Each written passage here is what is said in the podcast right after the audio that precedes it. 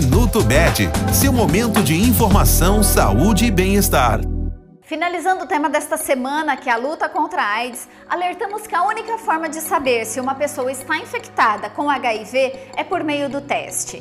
Esse teste é disponibilizado gratuitamente pelo SUS.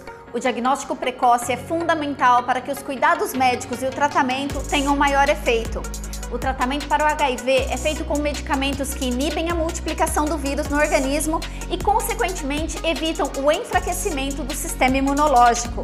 Além disso, os medicamentos proporcionam o aumento da disposição, da energia e do apetite, a ampliação da expectativa de vida e o não desenvolvimento de doenças oportunistas.